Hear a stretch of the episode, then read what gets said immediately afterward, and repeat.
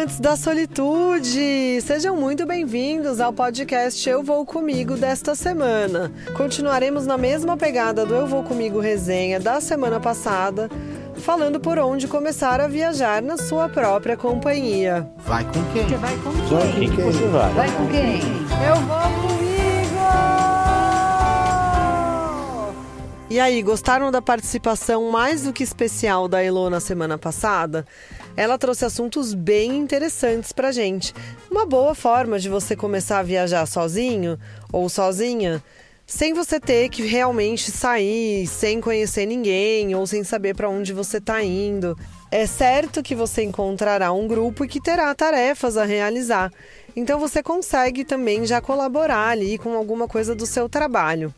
A Elo falou bastante de trabalhar com permacultura, bioconstrução, que são conceitos atuais e sustentáveis de plantação ou até de forma de construir casas. E é uma pegada bem interessante para quem gosta assim de natureza e quer saber mais sobre o que a natureza pode dar para gente, né? Porque com isso você aprende muito a interação entre os materiais, entre as plantas e, e o que tudo pode fazer para se ajudar, sem a gente ter que destruir a natureza como a gente faz.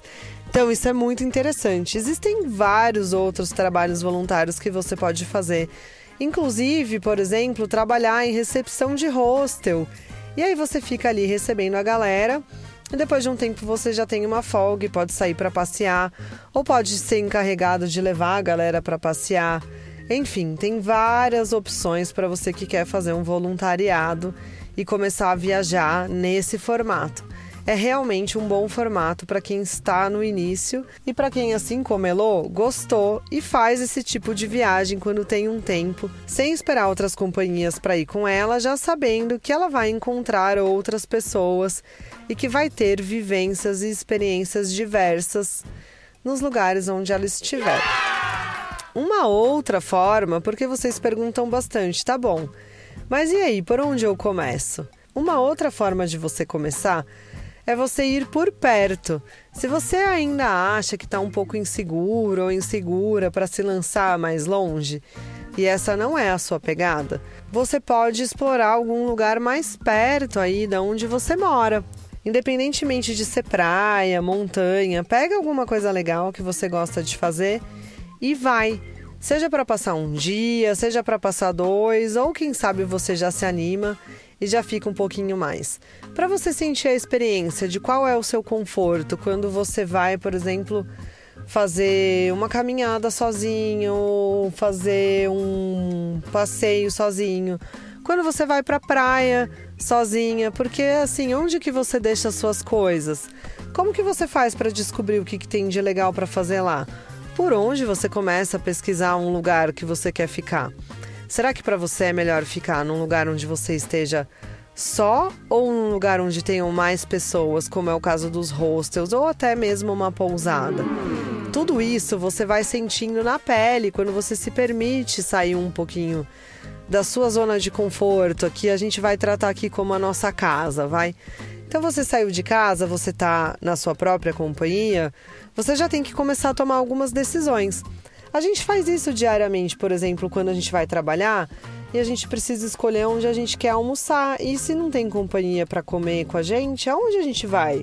Como a gente sente?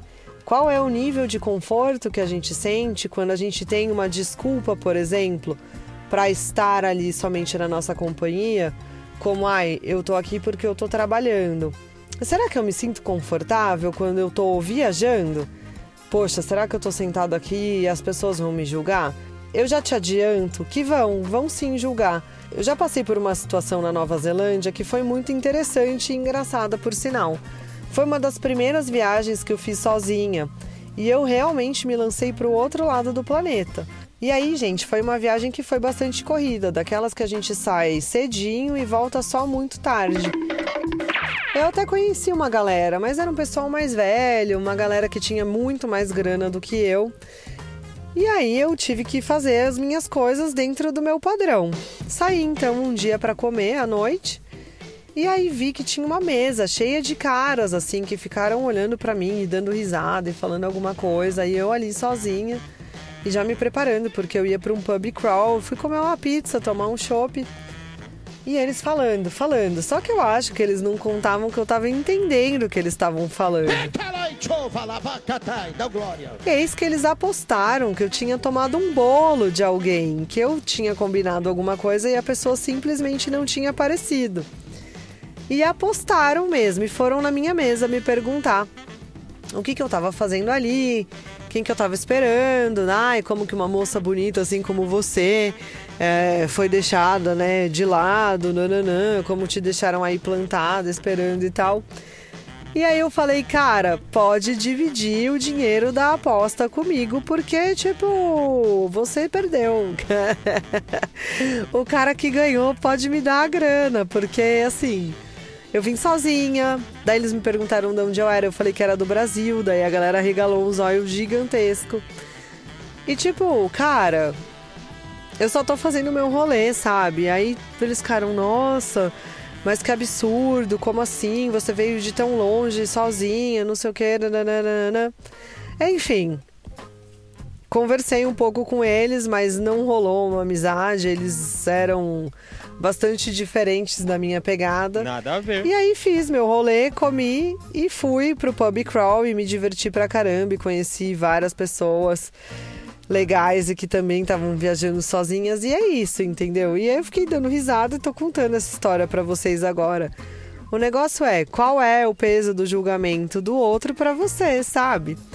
E para mim não significou nada, virou realmente assim uma boa história. No começo eu fiquei até um pouco incomodada pelo fato de eles estarem olhando e dando risada. Mas aí depois eu falei, meu, nada a ver, né? Então, assim, se você não quer passar por isso na Nova Zelândia, pode ser um bom termômetro você viver algumas experiências aí mesmo perto da sua casa. E nem sempre eu recomendo você falar para as pessoas que você está viajando sozinha, tá bom? Mas isso vai ser assunto para um outro podcast. Uma outra boa experiência é você já fazer os testes, por exemplo, se você quer ficar em hostel. Tem gente que tem medo do banheiro, tem gente que não quer dividir quarto, tem gente que não sabe como vai se sentir nessa experiência, né? Então a tendência é arruma uma mochila e vai. Se você acha que você já pode ir um pouco mais longe, já fica mais legal o processo, porque você já está mais aberto para viver as experiências todas e os perrengues também, inclusive. Porque você vai errar na sua mala, você vai errar no passeio, talvez você perca seu avião, você vai ter que se virar melhor. Então, assim, por onde começar?